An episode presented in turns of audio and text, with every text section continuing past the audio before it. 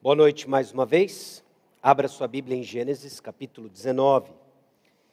Nós estamos caminhando na nossa série de exposição de mensagens expositivas no livro de Gênesis. Gênesis é o primeiro livro da Bíblia. Ah, abre o Pentateuco, que são os cinco primeiros livros da Bíblia. E nós cremos que quando a palavra de Deus é pregada, quando o pregador traz a mensagem do texto, é Deus falando conosco. Assim Deus tem forjado a história, assim Deus tem moldado a história da Igreja Batista Maranata e os seus membros. E hoje o Senhor nos trouxe para Gênesis capítulo 19.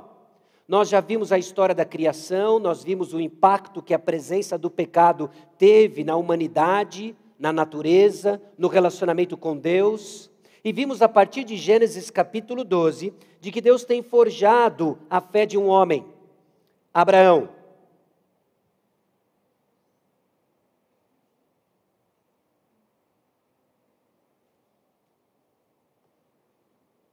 Fiz alguma coisa aqui? Não. A vida de um homem chamado Abraão. Em particular, a história de hoje não é sobre Abraão. Porém, Gênesis capítulo 17, 18, 19, tem uma divisão de capítulos na nossa Bíblia. Mas o texto segue sem a divisão artificial criada por nós de capítulos. Há uma fluidez na narrativa. Há uma compreensão de que aquilo que é apresentado em Gênesis capítulo 18 está fazendo um contraponto em Gênesis 19. Então, embora hoje o personagem Abraão não está aparecendo com frequência, trata-se de um contraponto daquilo que existe em Abraão, do que acontece em Abraão. Então, ainda é verdade que a história de Abraão apresenta para nós um padrão de fé e de peregrinação espiritual em direção à cidade celestial. E hoje nós vamos ver então o que, que não é essa peregrinação de fé. O que é uma fé retraída, ofuscada. Nós vamos ver isso na história de um homem chamado Ló, que também já apareceu na nossa narrativa. Deixa eu só fazer mais uma parênteses aqui. Eu, eu tiro de novo, põe de volta. Está aparecendo para lá. Mas se você quiser ligar no YouTube, está aparecendo no YouTube. Põe no mute, tá bom? Uh, enfim, então a história de Abraão conta para nós a história da peregrinação espiritual rumo à cidade celestial, e agora a história de Ló vai fazer um contraponto, nos exortando e nos dando uma visão tangível do que não é uma fé que amadurece, do que é essa fé atrofiada, do que é essa fé ofuscada, retrancada.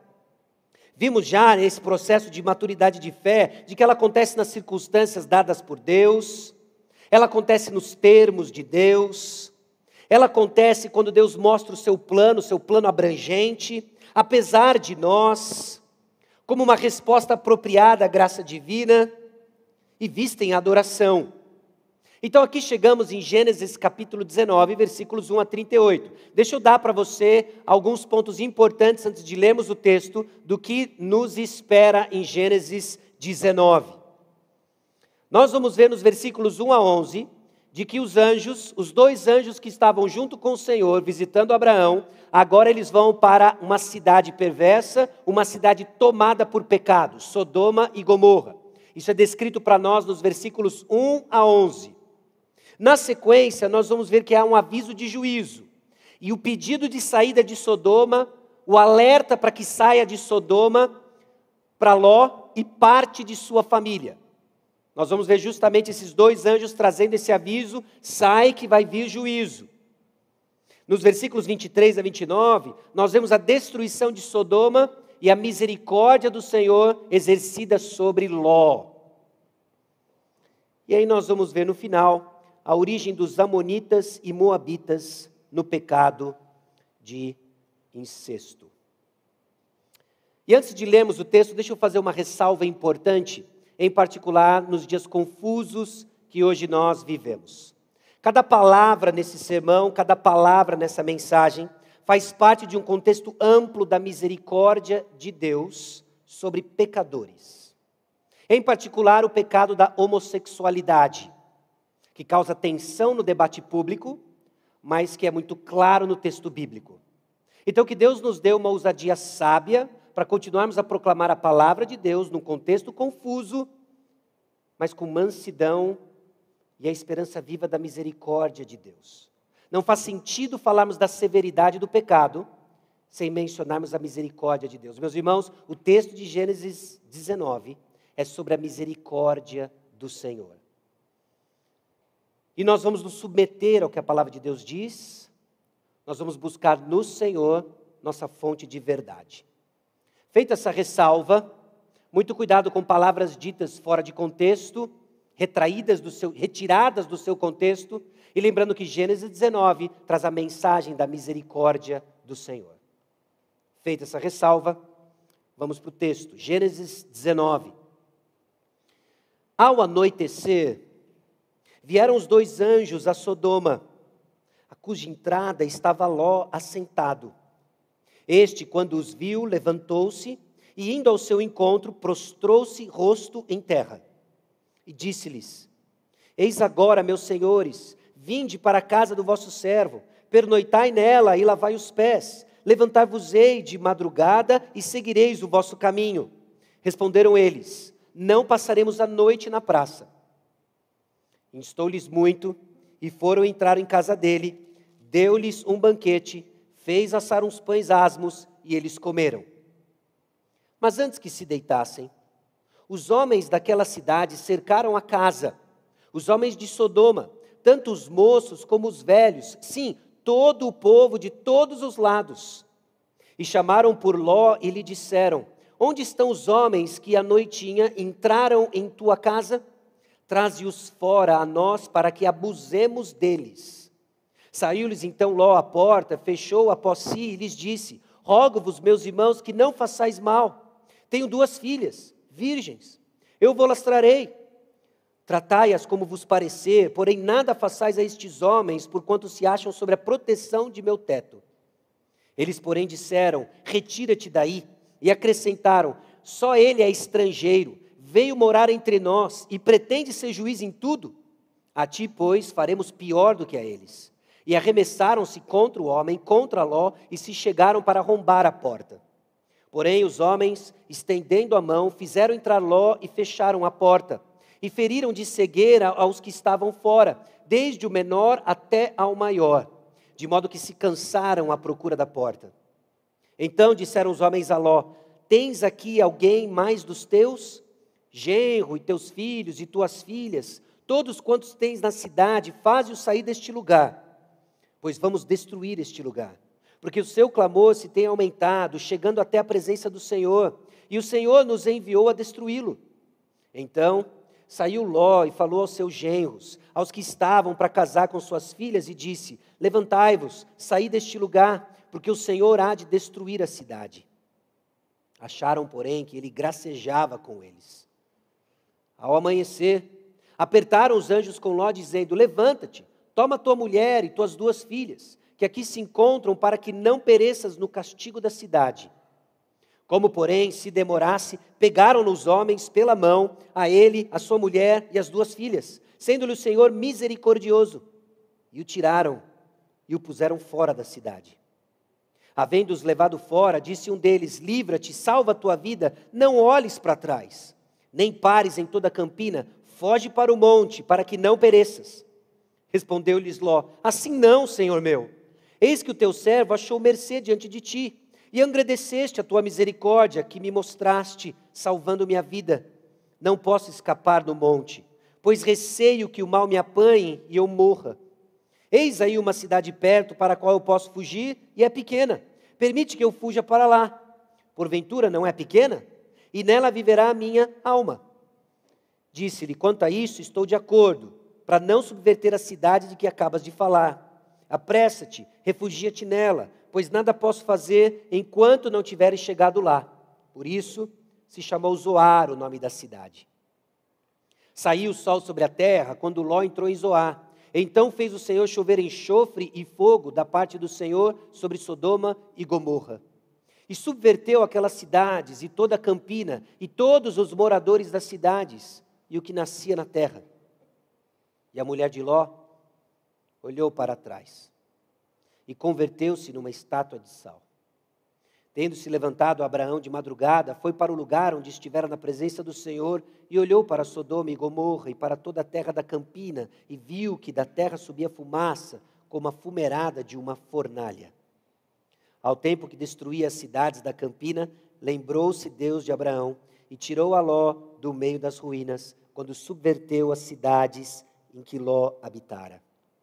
Subiu Ló de Zoar e habitou no monte ele e suas duas filhas, porque receavam permanecer em Zoar.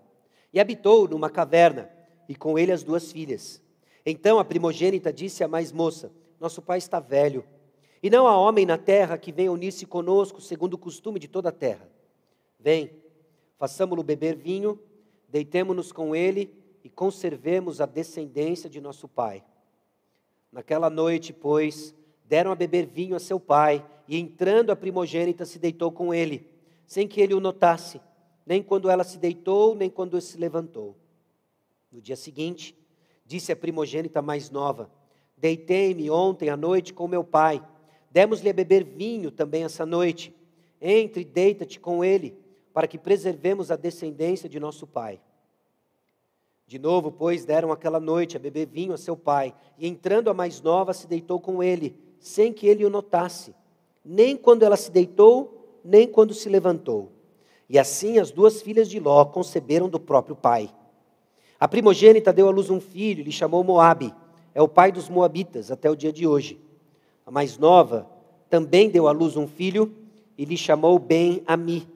E é o pai dos filhos de Amon até o dia de hoje. Vamos orar.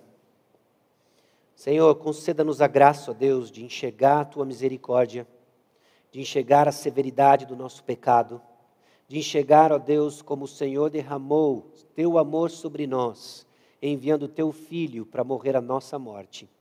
Assim nos dê, ó Deus, o senso de urgência para fugir do pecado e correr aos braços de Cristo para honra e glória, ó Deus, do teu Pai. Crendo, ó Deus, de que essa é uma atividade sobrenatural, de que é teu Santo Espírito que age no coração dos teus filhos, é que oramos dependendo exclusivamente do teu agir no nosso meio. Age, ó Deus, no coração de cada um que escuta a tua palavra. No nome de Jesus. Amém.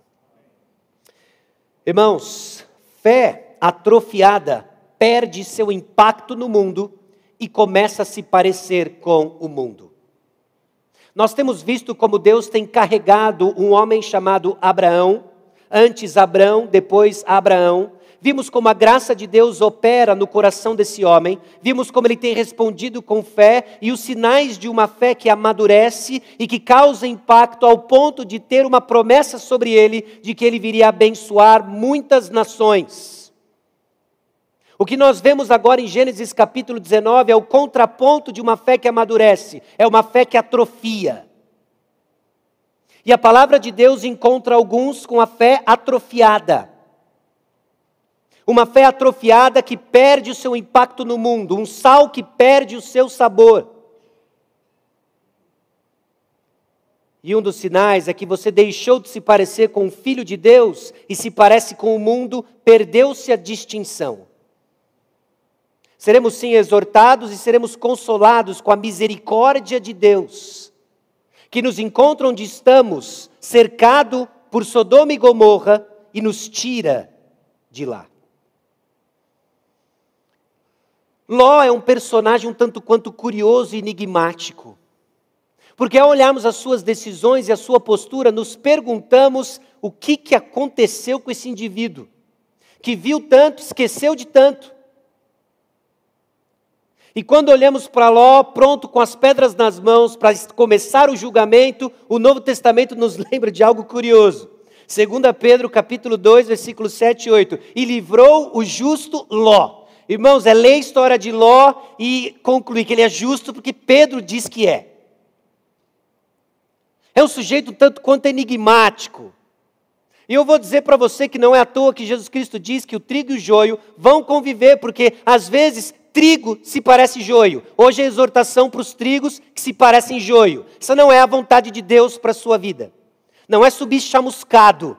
é que você cresça com uma fé madura, é que você dê frutos e que você viva de fato o plano de Deus para a sua vida, que na verdade não é a realização dos seus sonhos, mas é que você cresça à semelhança de Cristo Jesus, causando um impacto que é o propósito que Ele nos chamou. Essa é a nossa missão, fazer discípulos. E livrou o justo Ló. Ló é justo. Esse é, esse é o pressuposto para olharmos para a história de Ló. E aí, quando olhamos Gênesis capítulo 19, nós vemos alguns sinais, de fato, o justo Ló. O primeiro deles é que essa fé atrofiada de, de Ló, ela responde de uma maneira muito semelhante a Abraão, quando os três homens vieram visitá-lo, um deles o Senhor. Lembra qual foi a atitude de Abraão? Quando ele viu aqueles três homens, ele correu, ele se aproximou deles e prostrou-se em terra. Há uma atitude muito semelhante com Ló aqui. Alguma coisa ele viu. Embora não sejam os três, o Senhor ficou com Abraão. Os dois se aproximaram, ele viu algo diferente, me recordou de algumas coisas que aconteciam na vida do meu tio. E ele sai correndo e se prostra. Até uma fé atrofiada, atrofiada responde à adoração ao Senhor. Uma adoração meio esquisita, meio débil, meio inconstante, mas é uma fé de adoração ao Senhor. Hoje a palavra de Deus nos encontra, alguns com a fé atrofiada, alguns com a fé ofuscada, e você lembra vislumbres de quando você prostrou-se em terra, adorou o Senhor. Lembra? Fé atrofiada faz isso. Ela faz isso. Há um outro sinal, e destacado inclusive em 2 Pedro, de que essa fé atrofiada, ela preserva uma distinção entre mal e bem. Ló está em Sodoma, em Gomorra. E ainda assim ele ele, ele clama aqueles homens que querem fazer o mal para aqueles dois visitantes, que, de acordo com o texto, querem abusar dele, estuprá-los. Ele diz: não façam esse mal. Que mal? De alguma forma, essa fé atrofiada ainda preserve alguma distinção entre bem e mal. Assim é conosco. A gente se apega nisso, não, eu sei a diferença entre o certo e o errado. A fé atrofiada faz isso. Uma fé atrofiada, inclusive, reconhece a misericórdia divina. Você é capaz de se juntar aos filhos de Deus e dizer: Eu sou alvo da misericórdia de Deus, amém. E foi o que Ló reconhece. Ele diz: Eu sei que eu sou alvo da misericórdia de Deus.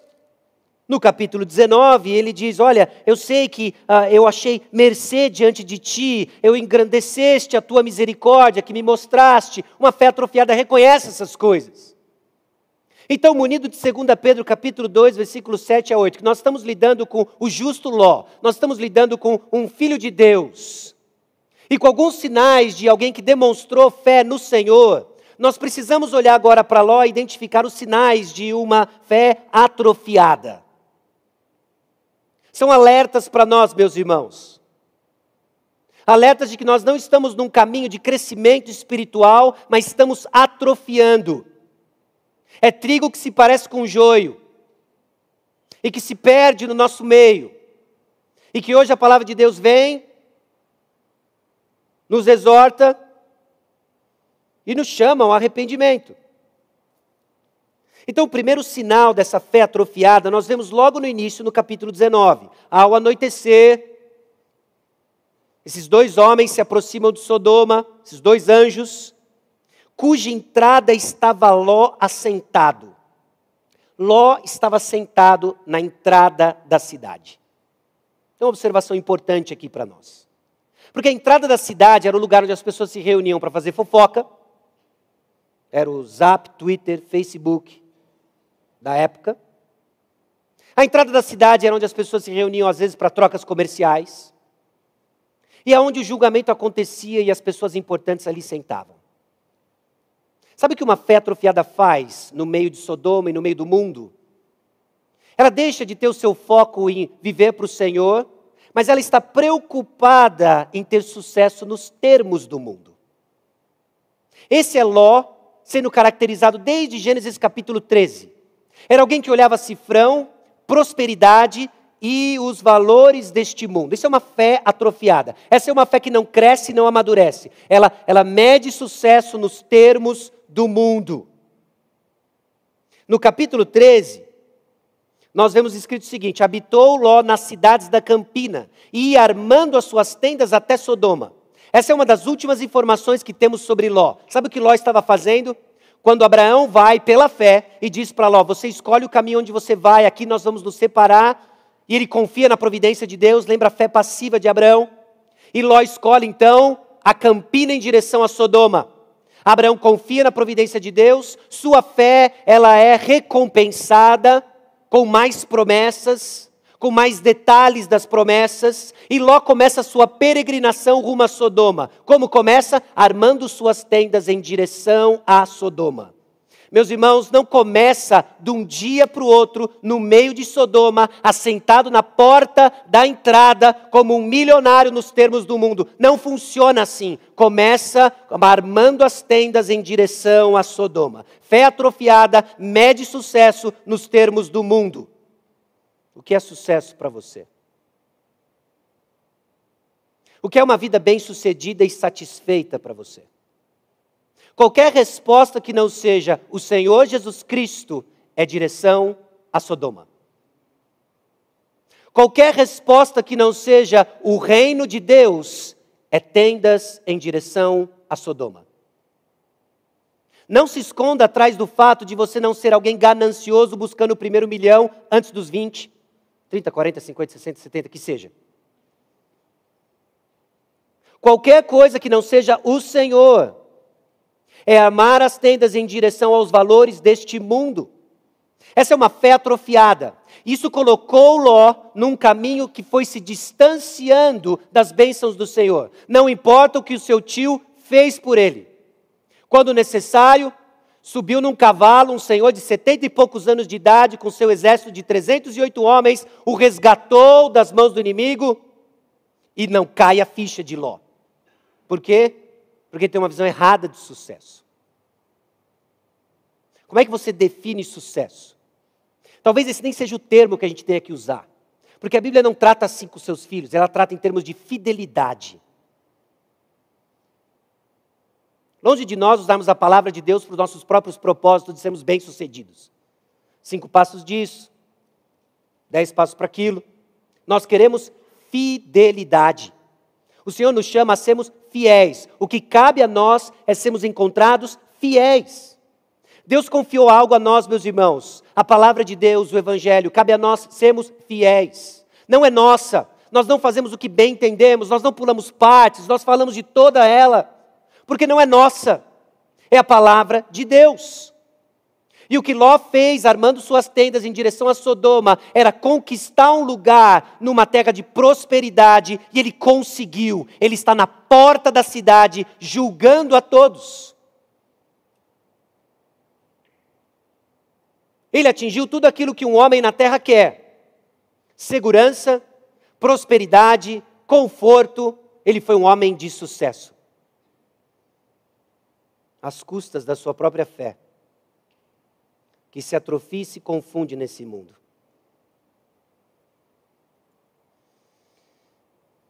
Esse é o primeiro sinal de uma fé atrofiada. As escolhas de Ló, então, dirigidas por valores terrenos, não por valores celestiais, como temos visto Abraão sendo trabalhado. Mas Ló dá outras evidências. No segmento do capítulo 19, nós vemos a terrível cena de que esses homens se aproximaram da casa de Ló, onde ele tinha esses dois anjos. A cena é até interessante quando Ló pergunta: Olha, vocês estão aonde? Não, a gente vai ficar aqui na praça. Não, não, vocês não estão entendendo. Vocês não vão ficar aqui na praça. Ló já sabia do perigo. Ló já sabia que ali não era um lugar para aqueles dois homens ficarem. Não, vocês vêm comigo, vocês vão ficar em casa. Eu insisto para vocês ficarem em casa. E o texto diz no versículo 3 de que ele fez um, um banquete. E aqui tem umas diferenças do churrasco de Abraão da semana passada, lembra? Abraão resolve fazer um churrasco, Sara! E sai o churrasco. Ló resolve dar um banquete e estoura uma pipoca. São pães asmos. Nós não vemos um envolvimento familiar, nós vemos um homem buscando proteger esses dois, que ele viu algo diferente. e antes que se deitassem, nós estamos falando do final da noite. O texto bíblico descreve uma das cenas mais perversas e tristes da pecaminosidade humana. Nós estamos falando de uma comunidade à beira do juízo do Senhor, quando Deus diz basta. Você tem acompanhado notícias esses dias, não tem? Dá um desgosto. Às vezes a gente escuta notícia vindo de tudo quanto é lado. Notícia contra notícia. Fake news do fake news, que é fake do news. E a gente fica olhando aquelas coisas todas, o que é fake, o que é news. E começa a dar um desgosto. Mas deixa eu te dizer uma coisa. Ainda não caiu o fogo do céu. Nós não estamos no fim ainda. E a nossa fé nos informa justamente disso, de que crer na volta do Senhor Jesus Cristo é esse pessimismo otimista. Está ruim, vai piorar para melhorar de vez. É isso. Isso ajusta nossas expectativas. E o que nós vemos aqui na situação de Sodoma é que atingiu-se um ponto de perdição que Deus disse basta. A última vez que a gente viu isso foi um dilúvio universal, Gênesis capítulo 6. Agora em Gênesis capítulo 19, nós temos uma cidade, nós temos uma região tomada de perversidade. E na hora em que pais deveriam colocar os seus filhos para dormir e contar uma história, nós vemos todos saindo. O termo é forte demais porque diz que desde os moços, e o termo aqui usado é para descrever inclusive crianças, até os mais velhos, saíram atrás de carne fresca, novidade na vila. E eles batem na porta de Ló, eles estão cercando Ló e diz: traz esses dois aí que nós queremos conhecê-los. Literalmente o termo é conhecê-los. O mesmo termo usado para coabitou Adão com Eva. Ou seja, ele a conheceu. O que esses homens querem é conhecer sexualmente aqueles dois homens. Quem está pedindo isso? Os velhos, as crianças, todo mundo. Como que uma criança tem uma ideia disso? Se ela não foi iniciada nisso. Você percebe a perversão disso. E quantas e quantas perversões acontecem hoje justamente por causa disso. Crianças desprotegidas na mão de predadores sexuais que fazem o que querem de acordo com seus desejos perversos, e nós temos uma, um retrato disso aqui. Eles cercam a casa, espancam a porta, traz os dois aí. A resposta de Ló nessa fé atrofiada, que sabe que isso é ruim, que já sabia e já antevia que isso poderia acontecer, e que não tinha um repúdio suficiente de juntar sua família e sair antes, não tinha que ser no juízo, tinha que ser bem antes, já deu ruim Ló há muito tempo atrás. Se uma fé atrofiada perde esse timing, não tem urgência. Não tem urgência. E aí Ló Saiu-lhes então lá a porta, fechou após si e diz: Não faz isso, não faz esse mal. A proposta de Ló ainda é pior. Olha, eu tenho duas filhas.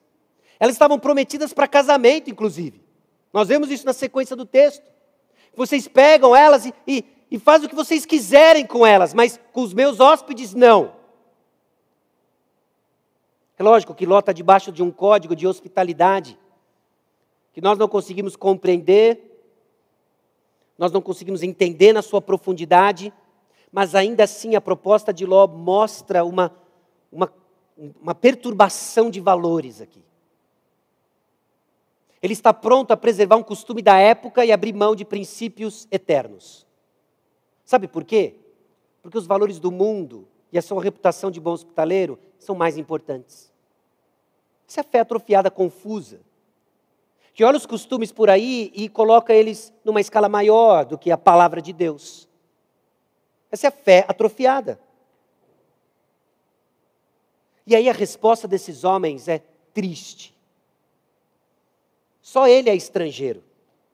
Veio morar entre nós e pretende ser juiz em tudo. Sabe o que acontece com a fé atrofiada? A fé atrofiada perde seu impacto e credibilidade no mundo. Nós estamos aqui reunidos ouvindo a palavra de Deus, joio, trigo, trigo que parece joio. Você sai para aquela porta, você vive como o mundo, Um dia, numa discussão, num rompante de fé, você se posiciona e testemunha. E eles olham para você e dizem: Você? Depois de ter saído com a gente, ter feito aquilo aquilo outro, agora você vai dizer que isso é errado? Nos termos populares, é você perdeu a moral. Nos termos bíblicos, você perdeu o sabor. No contexto aqui, você perdeu credibilidade. Sua fé atrofiou. Você não fede nem cheira. Você diz uns glória a Deus lá, uns amém, e achou que isso bastava. Achou que foi perseguido, que o Facebook proibiu. Ah, eu mandei glória a Deus, amém. Aí o Facebook me. Ó, oh, aí tá vendo? Estou perseguido. Sou muito crente, mano. Ah. Você perdeu o impacto. Ló perdeu o impacto. Ele tinha uma posição de julgamento não fazia a menor diferença. E quando ele resolveu se posicionar, olharam para ele: quem é você? Quem é você? Esses são sinais de alerta de que a sua fé não está amadurecendo. Você perdeu o impacto, você se mistura. Seja qual for a motivação para preservar sua imagem, para não dar ruim no trabalho, para manter o bom ambiente, preservar relacionamento, seja o que for, perdeu o impacto. Note, o impacto da nossa fé, o impacto do cristianismo não está em nossa habilidade em ser como o mundo. Está no fato que somos diferentes do mundo. Esse é o impacto. Então tem que ter um impacto como falamos, o que falamos, o que vestimos, como nos portamos, o que bebemos. Tem que ter um impacto. Porque se não muda nenhum aspecto da sua vida, o dia em que você resolver se posicionar, você vai ouvir o seguinte: quem é você? Outro dia você estava lá com a gente. Tem foto sua aqui. E agora você vai querer pôr uma moral em cima da gente? Sua fé atrofiou.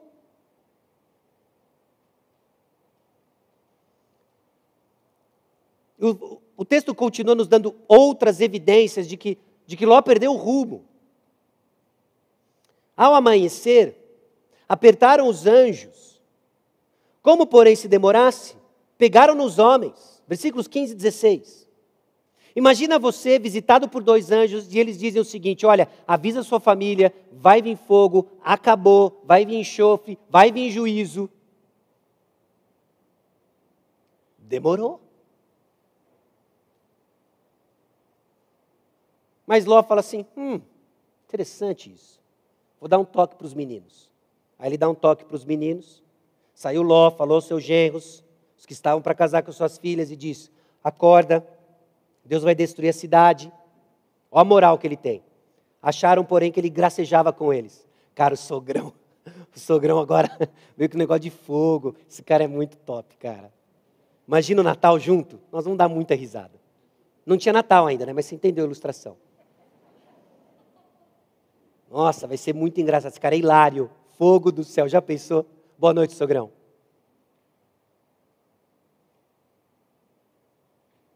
E aí ele volta para casa, faz um café, ao amanhecer, desperta, bom dia, escuta a notícia do dia. E os anjos começam a apertar, apertar Ló, sua família, levanta, toma tua mulher, todas as filhas. E eles começam a se demorar. Nós vamos sair desse lugar, o que eu vou levar daqui?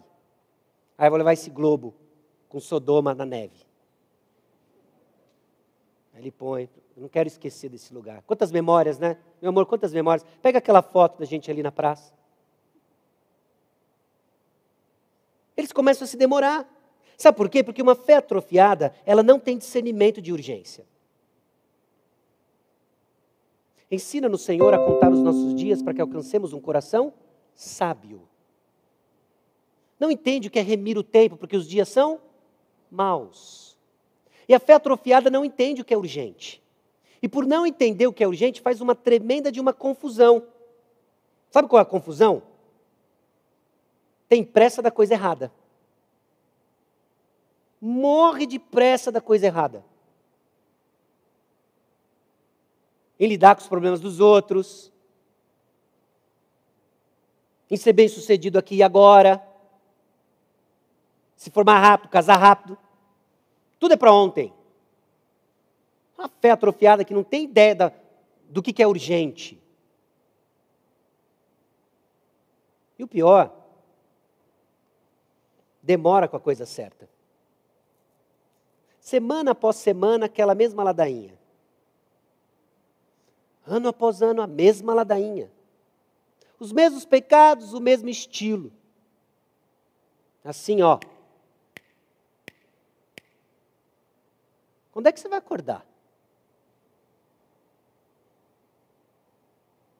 Até quando você vai ficar nisso? Eu falei um até quando mais maneiro hoje, não foi? Até quando? Mas você tem que entender a urgência disso. Porque tem gente que se acomodou, já ganhou aquela forma do pecado, e o pior, se tornou conhecido por isso. É muito triste quando a gente escuta, ah, o fulano, fulano é assim mesmo. É muito triste.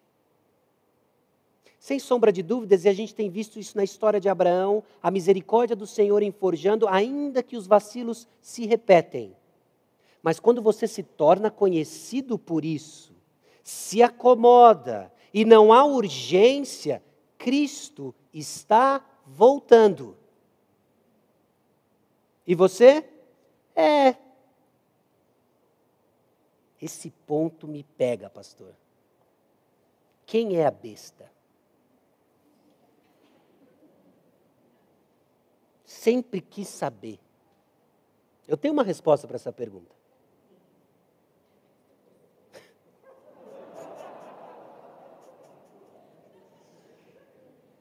Normalmente, a besta é você. Olha a pergunta do cara. Os anjos estão lá, Ló, arruma, vai cair, vai cair fogo do céu. Vai ser chama azul ou laranja, anjo? O enxofre é aquele fedido mesmo? Sério? Está com a pressa errada está com a demora errada. Está na hora de lidar com coisas que você está cozinhando há muito tempo. Você perdeu o senso de urgência. Debruçado nas misericórdias do Senhor, você abusa. Vai ficar chamuscado. Ainda que seja legítima fé, autêntica, está atrofiada. E vive nessa vida muito louca e o final é ridículo. É patético o final de Ló. Sozinho, isolado no monte, com duas filhas, sem genro, sem esposa pai e avô do mesmo neto e filho. Onde elas aprenderam aquilo? Aonde? Aonde o papai levou a gente dar um rolê. Então, o chamado que nós vemos aqui e a urgência é: há pecado para lidar, lide. Não é verdade, pastor? Fulano tem pecado. Não, não, não, não. Você tem que ter a pressa do seu. Quer crescer? Você lide com o seu. O que Deus está fazendo e agindo na vida dos outros, você não sabe. Não cabe a você saber. Você lide com o seu. Quem são os crentes que crescem? Os que lidam com o seu. O que entenderam que na hora de fazer mochilinha e escolher roupa para sair de Sodoma, eles estão saindo. Por quê? Porque Cristo está voltando. Porque Cristo está voltando. Há um tempo para remir. Lide com o seu, e lide agora. O texto continua nos versículos 18 a 20 e diz: Assim não, Senhor meu. Note, esse camarada não quer sair. Os anjos pegam literalmente ele pela mão, sua esposa e suas filhas, estão andando e eles dizem assim: agora não olha para trás, corre para o monte. Sabe o que Ló faz? Não, não, não, não, assim não, né? Eu até saio, mas para o monte? Não dá, né, meu? Tem uma cidade aqui, ó. Eu não posso ir para lá?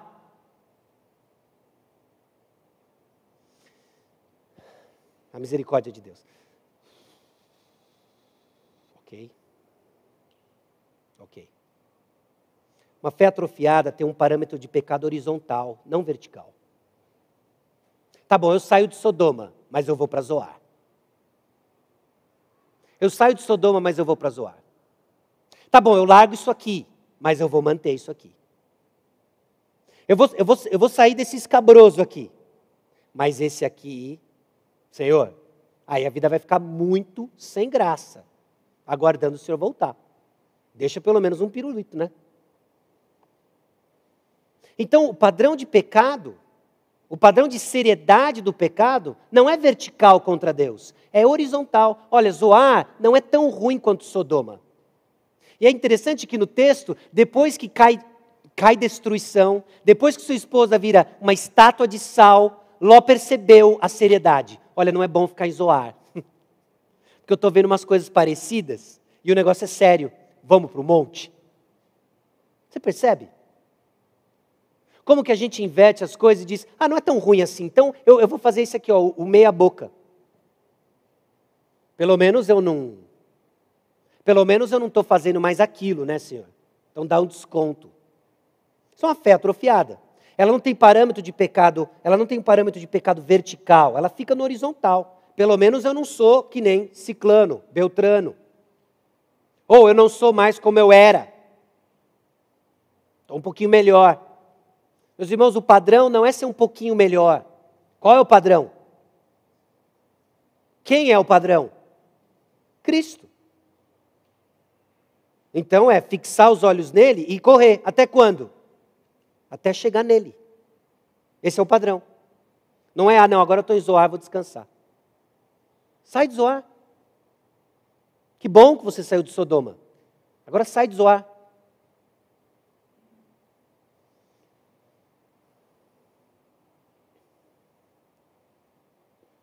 E subiu Ló de Zoar e habitou no monte. Saiu. Ele e suas duas filhas. Eles receavam permanecer em Zoar. Ficou numa caverna com as duas filhas. Então a primogênita olha para a mais nova e teve uma excelente ideia. Lembra daquela série que a gente assistiu em Sodoma? Aquela que a gente maratonou várias vezes. Tem até musiquinha. Não vou cantar. Mas tem a musiquinha. Lembra daquela série que a gente aprendeu? Então, numa delas, teve aquela personagem que deu vinho para o pai, ele se embebedou, nem lembrava de nada. Aí ela dormiu com o pai e teve um filho. O pai não sabia de onde era, mas ele teve descendência. Aí a mais nova, é, mas o que você quer dizer com isso? Dã. Tá eu, você e o papai aqui só. Ah. E vinho. Ah. Então hoje à noite vai eu, embriago o papai, dorme com o papai, engravida do papai. Na noite seguinte é a mais nova, dá vinho para o papai, embriaga do papai, e vêm os moabitas e os amonitas. E o povo de Israel que lê isso, fecha o punho, grilha os dentes. Já não bastou aquela história de Agar e os ismaelitas? Agora é, é por isso que tem os moabitas e os amonitas? É por isso. Essa fé atrofiada não produz discípulos parecidos com Cristo. Perpetua os valores do mundo que abraçou. Não é à toa que os que estão ao seu redor não absorvem o caráter de Cristo, mas se tornam mais parecidos com aquilo que você comunica, o mundo. O mundo. Meus irmãos, não podemos menosprezar o impacto de um exemplo e de um modelo. Deus fez assim. A fé que nós professamos, ela trabalha em nossos corações, muda nossos caminhos, e influencie os que estão perto. Ló perdeu isso. Sem credibilidade do mundo, sem transmitir absolutamente nada para suas filhas, elas fazem igualzinho a série que elas assistiram. Igualzinho. E alguns de nós têm famílias que parecem igualzinho às séries que assistimos. Os filmes que gostamos, as piadas que rimos. Isso é uma fé atrofiada.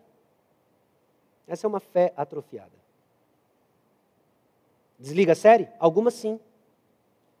Para de ouvir música? Algumas sim.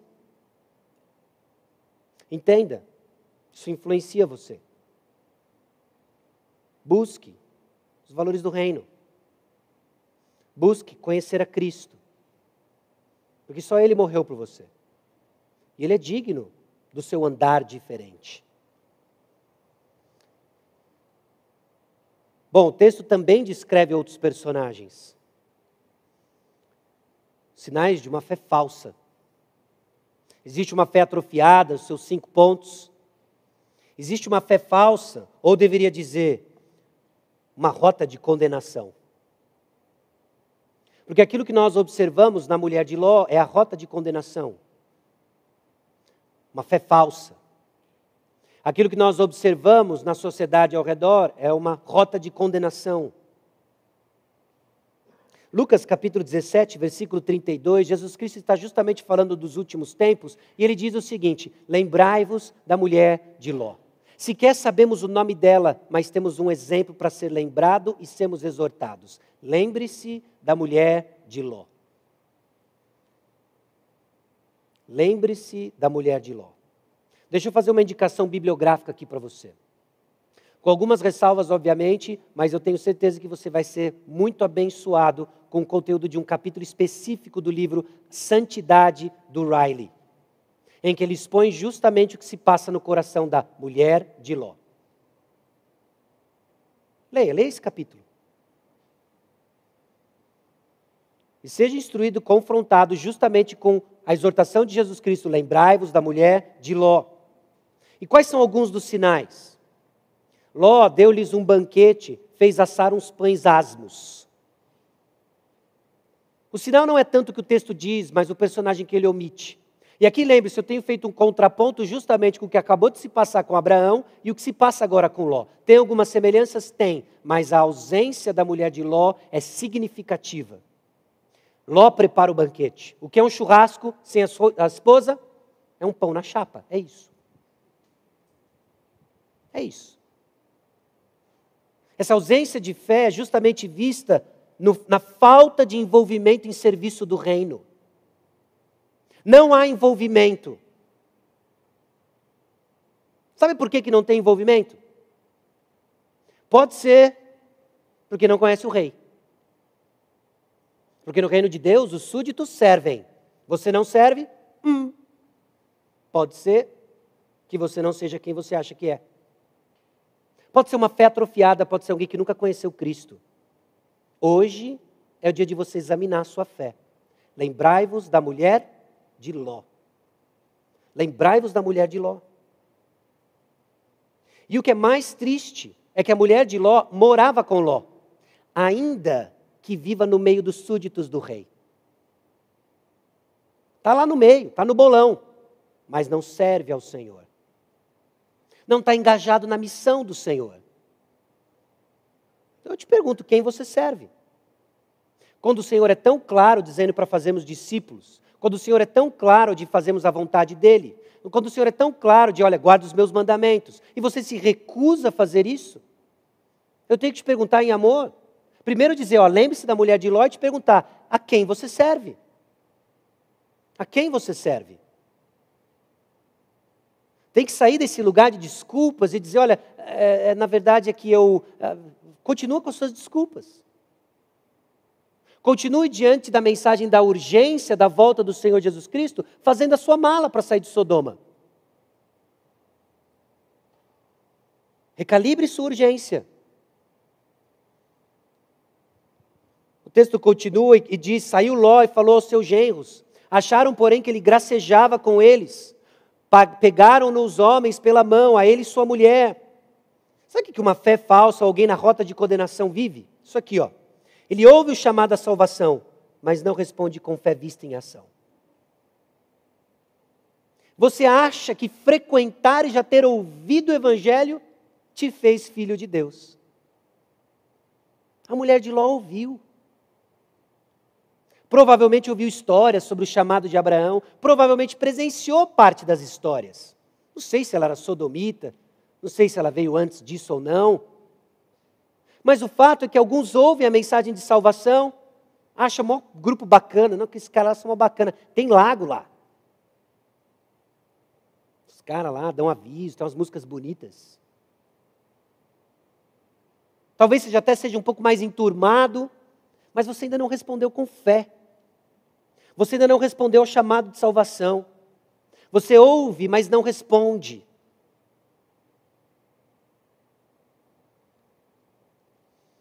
Foi assim com os genros de Ló. Ló se aproximou deles e falou assim: Olha, está vindo destruição, está vindo julgamento, vamos. Eles acharam graça.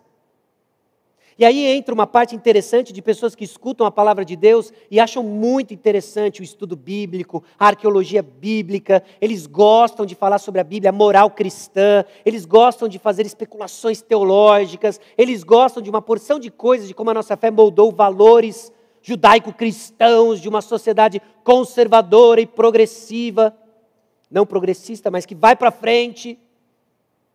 Gosta disso. Mas quando chega esse negócio de juízo, aí não, né, cara? Como? Fogo do céu. Você acha graça?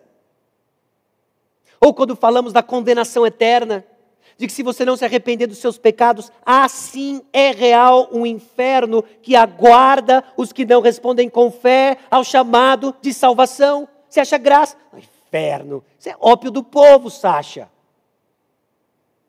Isso é real. E o, que, e o fato de você rir não deixa que continua sendo real. Então escute. É real. E alguém na rota de condenação ouve o chamado e não responde com fé. Escute, responda com fé. E o chamado que fazemos é convictos de que é o Senhor que opera isso mas o Senhor disse que Ele vai usar o meio da pregação. Então o que cabe a nós é dizer: você, pecador, que não se arrependeu dos seus pecados, arrependa-se e confesse Jesus Cristo como único e suficiente Salvador. Por quê? Porque o salário do pecado é a morte. Jonathan Edwards, refletindo sobre Gênesis 19, 14, disse o seguinte: a razão pela qual o homem não dá mais importância às advertências do castigo futuro se deve ao fato de que esse não lhe parece real. E nós gozamos de uma modernidade e um conforto em que a aflição da condenação eterna não nos parece real. Se você estava aqui hoje na escola bíblica dominical de manhã, o Rodrigo nos lembrou justamente disso de que grande parte das nossas provações vão vir quando há bonança. E parte da provação que vem é aquela silenciosa, que nos anestesia para a urgência do chamado à salvação. De alguns que ainda não responderam com fé, de outros que ainda estão entretendo o pecado como se não fosse sério. Você perdeu a percepção da realidade. Sabe o que Deus usa para chamar sua atenção? A pregação da palavra e que o Espírito Santo haja e aflige o coração de alguns que estão confortados há muito tempo no pecado e é hora de se arrepender dos seus pecados, crer no Senhor Jesus Cristo e ter vida, vida eterna.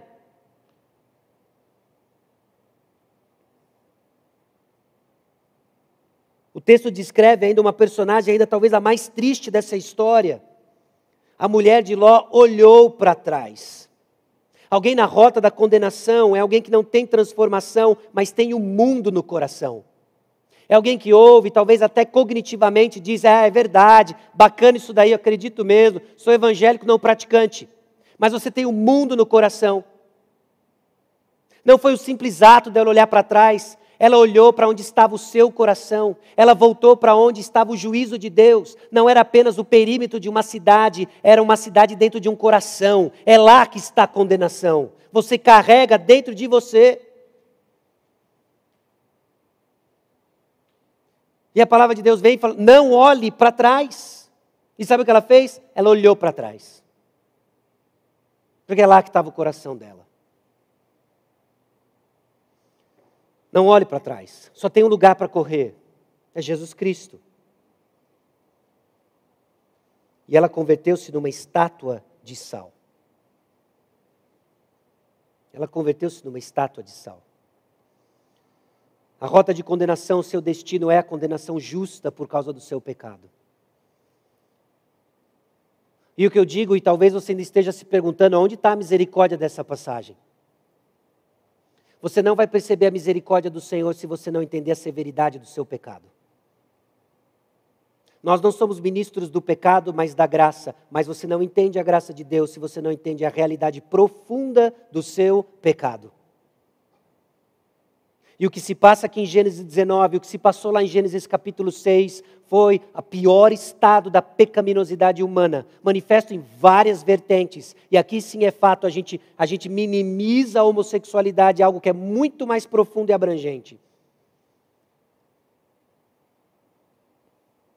É sim, Romanos 6, 23, o salário do pecado é a morte.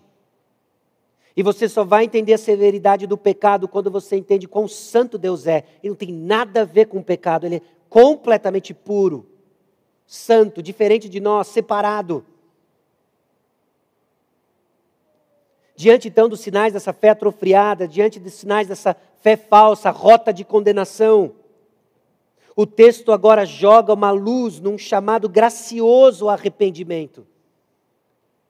É esse o contexto, meus irmãos, onde nós precisamos ouvir a doce voz do nosso Salvador, nos chamando ao arrependimento. Entendendo a severidade do juízo, entendendo a severidade do pecado, agora ouvimos a doce voz da graça do Senhor Jesus Cristo. Os homens daquela cidade, não escapou um, eram os moços, os velhos, a perversidade generalizada no momento em que muitos deveriam ir descansar do labor do seu dia a dia, do seu trabalho, renovar suas forças no Senhor, acordar no próximo dia e servir ao Senhor, eles estavam planejando o mal. O chamado gracioso de Deus, então, acontece no contexto de pecado. E se o que você sente agora é incômodo, esse é o contexto em que o Senhor lhe chama ao arrependimento. Quando o pecado ele é abundante. É ali que o Senhor nos encontra. É quando você já está cansado de carregar esse fardo, sua mochila está cheia, parece um baú, é um cofre, você não aguenta mais. Esse é o contexto que o Senhor nos chama a encontrar alívio, alívio nele. É abundante, é pesado demais. É quando nós vemos que o nosso pecado ele é profundo demais. Não tem aspecto de que você pensa, deseja ou sente que não seja afetado pelo pecado. Não é só o que você faz, é o que você deseja.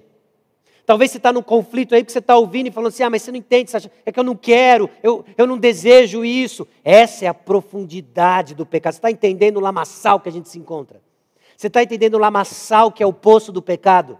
Não é só que a gente fez algumas atitudes erradas, nós somos errados, do fio do cabelo ao dedão do pé. Todos os aspectos nossos são profundamente errados, pecaminosos. E é desenfreado. Talvez você já tenha até experimentado isso, algo começou pequeno, a coisa foi crescendo e foi uma besta, uma besta forte demais para você controlar e você foi devorado por ela. Esse é o nosso pecado. Ele é abundante, ele é profundo, ele é desenfreado. E você está no tatame jogado, dizendo: Olha, eu estou cansado. São anos assim. É esse o contexto do chamado gracioso de Deus. Que olha para a gente em nosso estado pecaminoso e diz: Eu vim por você. Eu vim por causa disso. É a esperança que nutre em 1 Coríntios capítulo 6, versículos 9 a 11. Ou não sabeis que os injustos não herdarão o reino de Deus? É sério isso, meus irmãos. Não vos enganeis nem impuros, nem idólatras, nem adúlteros, nem efeminados, nem sodomitas, nem ladrões, nem avarentos, nem bêbados, nem maldizentes, nem roubadores herdarão o reino de Deus. Tais fostes alguns de vós, mas vós vos lavastes, mas fostes santificados, mas fostes justificados em o nome do Senhor Jesus Cristo e no Espírito do nosso Deus. Bendita esperança porque era onde nós estávamos, meus irmãos. Nós estávamos nessa, nessa lista horrorosa. Alguns ainda estão nessa lista horrorosa.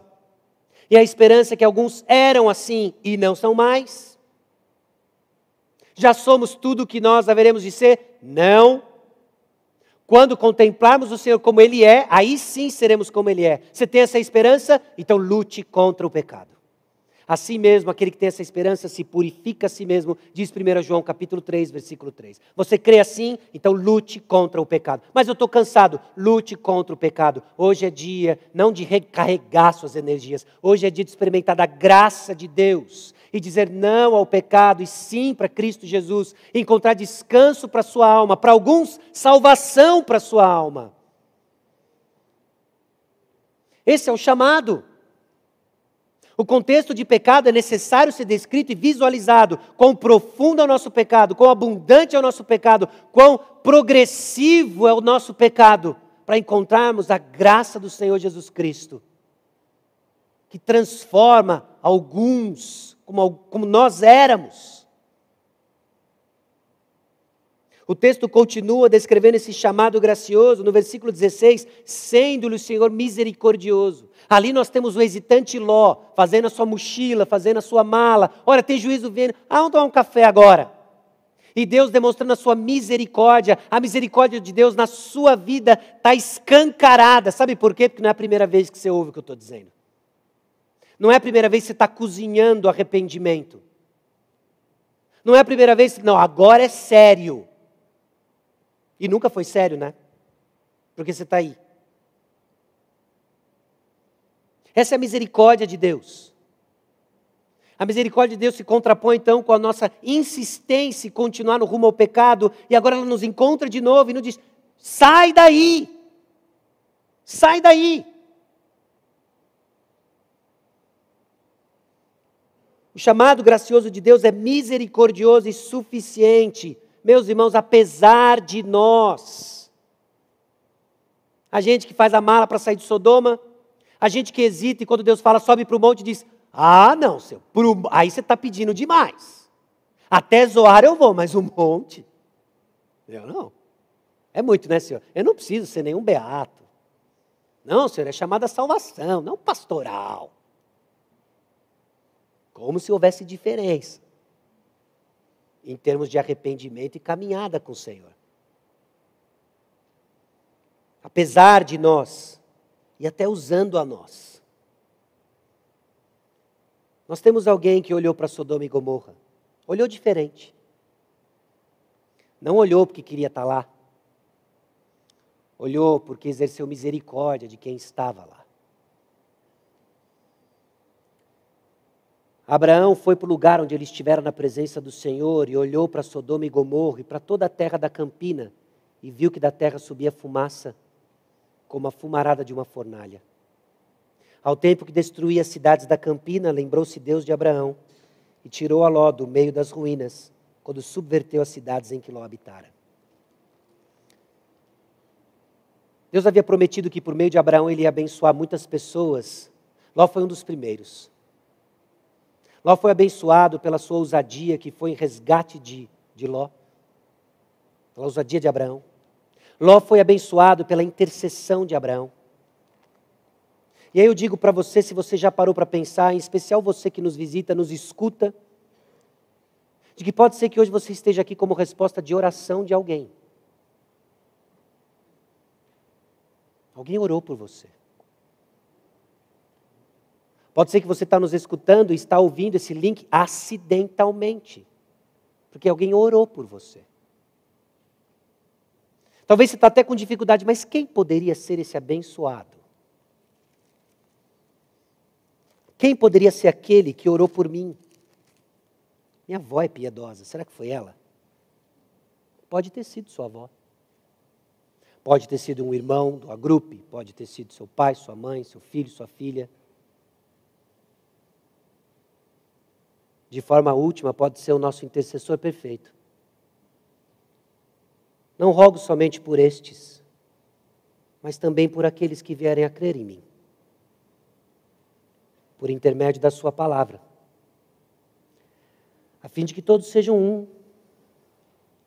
E como és tu, ó Pai, em mim e eu em ti, também sejam eles em nós, para que o mundo creia que tu me enviaste.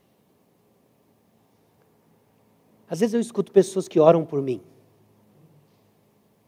Louvado seja o Senhor. Mas isso aqui me tira o chão. Jesus orou por mim. Jesus orou por você.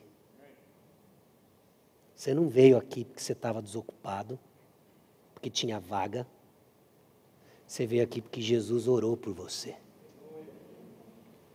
E ele olha para aquela fumaça do juízo, com graça e misericórdia, porque ele tirou alguns que estavam rumo à condenação eterna. Esse Jesus chama você a servir. Esse Jesus chama você a amar.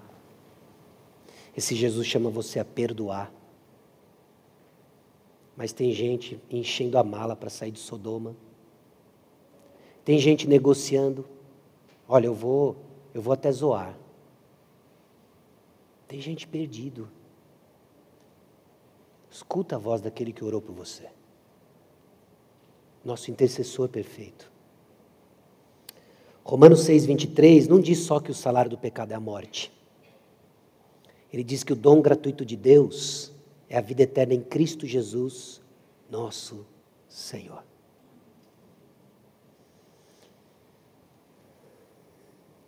O chamado gracioso ao arrependimento subiu Ló de Zoar e assim as duas filhas de Ló conceberam do próprio pai.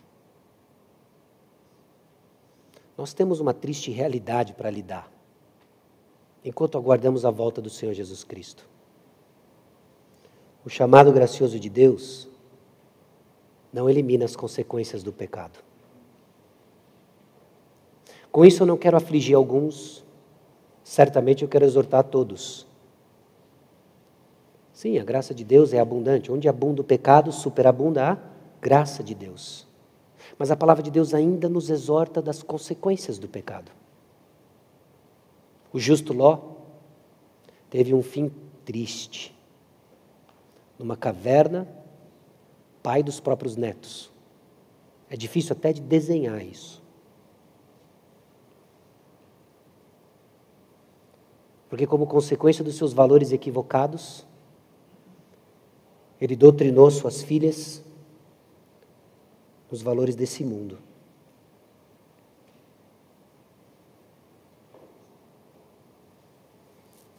O chamado gracioso de Deus não elimina as consequências do pecado. Então, conforme terminamos hoje, escutando apenas o peso do Espírito trabalhando nos diversos corações aqui onde você se encontra, considere uma fé atrofiada deixa de usufruir as bênçãos da presença do Senhor. Curioso. Foram dois anjos até Ló. Abraão permaneceu na presença do Senhor.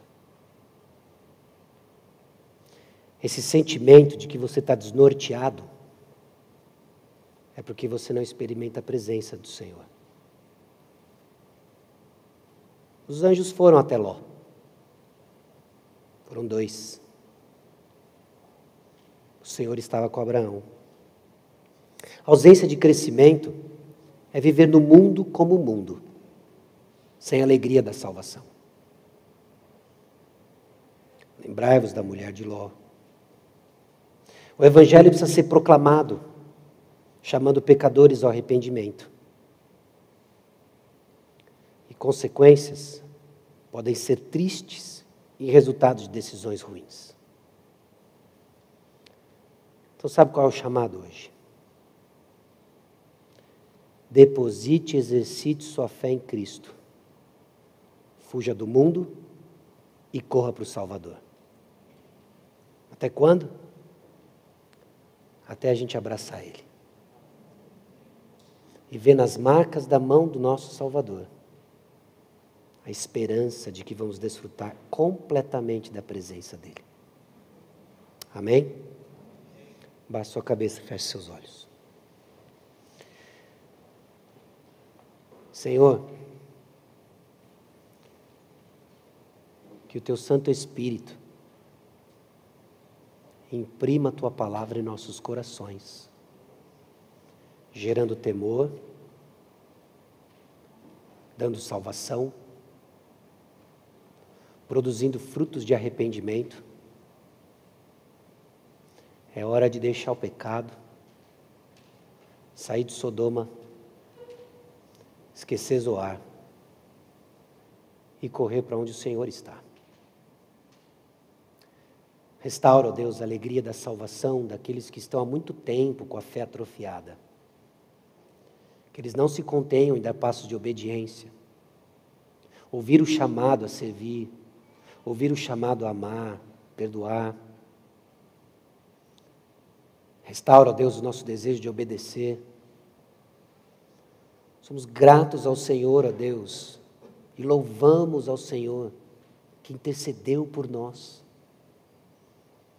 nosso intercessor perfeito.